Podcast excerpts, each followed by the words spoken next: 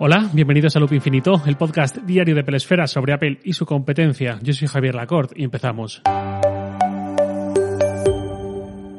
Hace más de un mes, el 21 de octubre, Fernando Álvarez del Valle, arroba Álvarez del en Twitter, me escribió diciéndome que quizás podría hablar de cómo los fabricantes que usan Android han ido subiendo sus precios, sobre todo de sus móviles más caros, mientras que los iPhone, decía, no son ya ni especialmente caros. Me ponía algún ejemplo diciéndome que los 800 euros en Android ya no implica el escalón superior, que es el equivalente a los iPhone 12, y que hace no tanto los iPhones, eh, los iPhone, perdón, eran caros, entre comillas, esto último. Pues es un buen tema, además, es una tendencia que ha ido ocurriendo de forma gradual y que nos acerca a un escenario muy interesante.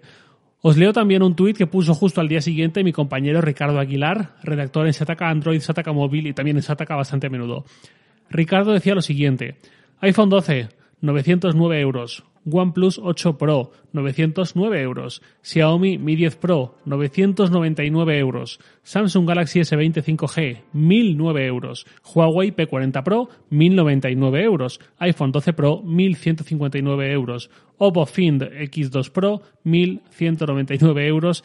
Y Samsung Galaxy Note 20 Ultra, 1309 euros. Debatan amistosamente. Hasta aquí el tweet. Esto locutado no se entiende creo que tan bien como cuando uno lee el tweet eh, en Twitter y lo ve así como está, ordenado por precio de forma ascendente y tal, que es un poco más visual, pero bueno, creo que os podéis hacer una idea de la eh, intención de Ricardo con este tweet que era evidenciar justo lo que comentaba Álvarez del Valle. Los iPhone tienen precios normales dentro de la industria móvil, dentro del segmento de la gama alta, y ya hemos dejado muy atrás este mantra de que el iPhone es lo más caro del mercado. Yo sigo mucho, sobre todo, los precios del mercado, los que me leéis en Sataka. Quizás recordéis algún artículo que he sacado en los últimos años con gráficas tanto de la evolución de los precios de los móviles más caros del mercado de los últimos 25 años más o menos, ajustando por inflación y tal, eh, o la evolución de los precios de todos los iPhone de la historia, también ajustando por inflación. En general es un tema que me interesa mucho y claramente los últimos tres años, sobre todo, han sido de un cambio de tendencia. 2017 fue el año en el que Apple se subió mucho a la parra, podríamos decir, así hablando en lenguaje llano, con el precio del iPhone 10.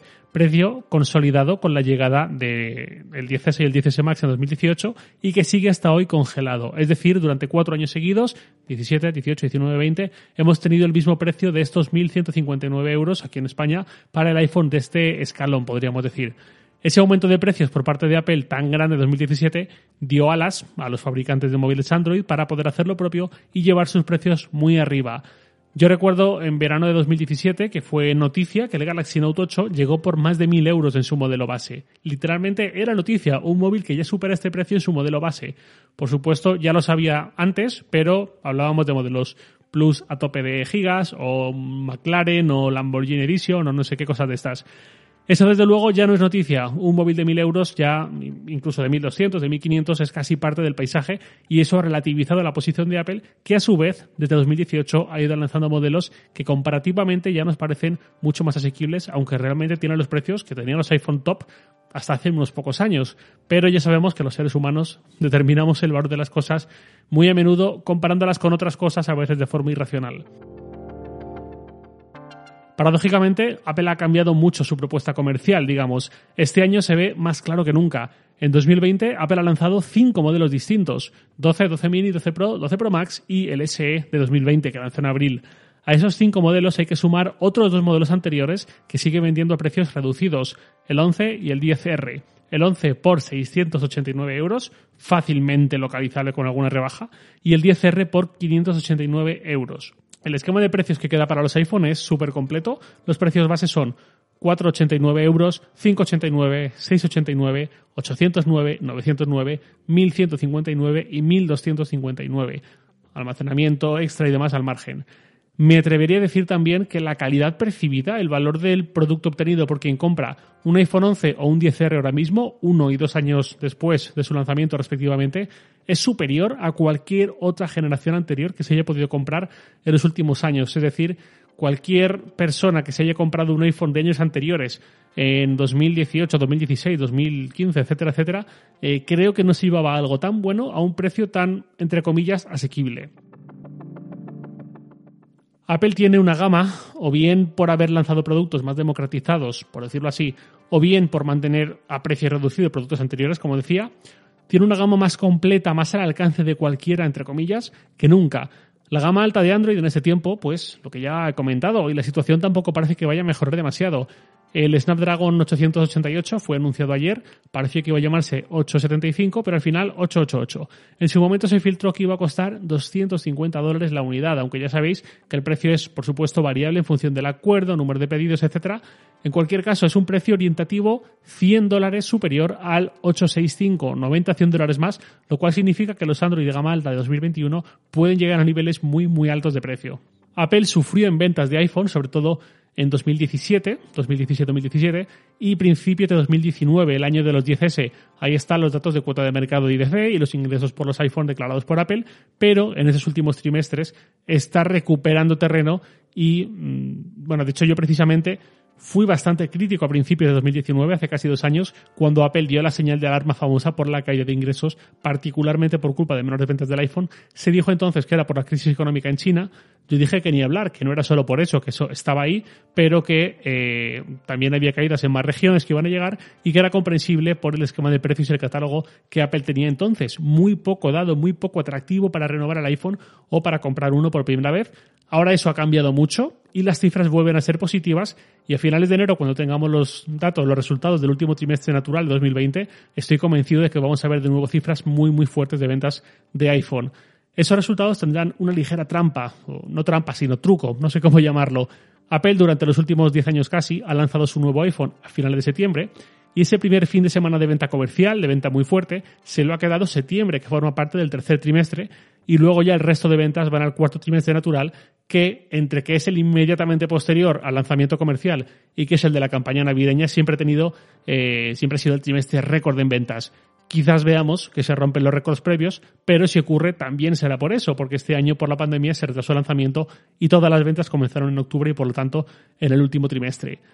Mientras tanto, para el resto de fabricantes de móviles, los que usan Android, la telefonía sigue sin ser un negocio o demasiado rentable o incluso nada rentable. Muy pocos fabricantes realmente consiguen beneficios vendiendo teléfonos móviles y por eso, más allá de Samsung, Huawei y Apple, el resto de fabricantes son bastante volátiles en el ranking. Hace un tiempo estaba HTC, estaba Sony, estaba LG y han quedado reducidos a muy poco en ventas de smartphones. Ahora están Xiaomi, está Oppo, esta es una carrera dura a largo plazo y habrá que ver qué pasa dentro de otros cinco años y quién sigue ahí y quién no. El caso es que ni siquiera con móviles tan caros o más caros que los iPhone están pudiendo hacer dinero y a menudo vemos descuentos muy agresivos. Bundles, promociones incluso del estilo compra un móvil y te regalamos una tele de 40 pulgadas y cosas por el estilo. No digo que esto esté mal, ni mucho menos, pero es un signo de debilidad comercial. Nadie rebaja un precio si puede seguir ofreciéndolo sin descuento y que las ventas no se resientan demasiado. Esto lo sabemos muy bien por Apple, que no baja precios ni punta de pistola. De hecho, ahora en el Black Friday la semana pasada hicieron una cosa muy cachonda, ya tradicional en ellos, que es esto de no rebajamos ni un euro, pero te damos una tarjeta de regalo para que vuelvas a gastar más dinero aquí. Esto, para bien o para mal, demuestra ese cierto poderío de Apple y su capacidad para vender sin tener que recurrir a descuentos ni siquiera en una campaña tan agresiva, tan masiva como la del Black Friday. Y esto es así, salvo en el HomePod, uno de los pocos, poquísimos casos en la historia de Apple en que ese producto sale a un precio, 349 euros en el caso de España, y al tiempo lo rebajan porque sí, sin que haya salido un sucesor ni nada, a 329 euros se quedó. En Estados Unidos el descuento fue un poco más notable y precisamente en este Black Friday la tarjeta regalo que daban con su compra era la de mayor porcentaje respecto al precio del producto. Con un Apple Watch, por ejemplo, te daba 25 euros y con un HomePod 100, tanto como con un iPad Pro que cuesta mucho más. Nuevamente, señal de debilidad comercial del HomePod. Pero bueno, hasta aquí estos comentarios sobre el pricing de los iPhone y su posición en el mercado. Ahora mismo el peligro, digamos, para Apple está más en teléfonos Android muy competentes que se venden por 200, 300, hasta 400 euros incluso, que alguien que en un momento dado puede pensar que a ese precio le compensa más un terminal así, que obtiene especificaciones muy buenas y no se tiene que gastar tanto dinero, todo esto, que eh, la competencia que pueda suponer cualquier gama alta a 800, 1000, 1200 euros, o por lo menos así lo veo yo. Porque por mucho que se habla de la cantina habitual de especificaciones, de si más RAM, de si más no sé qué cosas, no olvidemos que también iOS tiene un precio que a menudo se deja fuera de las comparativas. No digo que tenga un precio cuantificado, pero sí hay un valor extra ahí, que a la gente le puede gustar o no gustar y preferir Android, pero ahí está. Y nada más por hoy, lo de siempre, os leo en Twitter, arroba jlacort, y también podéis enviarme un mail a lacort.sataka.com. Loop Infinito es un podcast diario de Pelesfera, publicado de lunes a viernes a las 7 de la mañana, hora española peninsular, presentado por un servidor Javier Lacort y editado por Santi Araujo.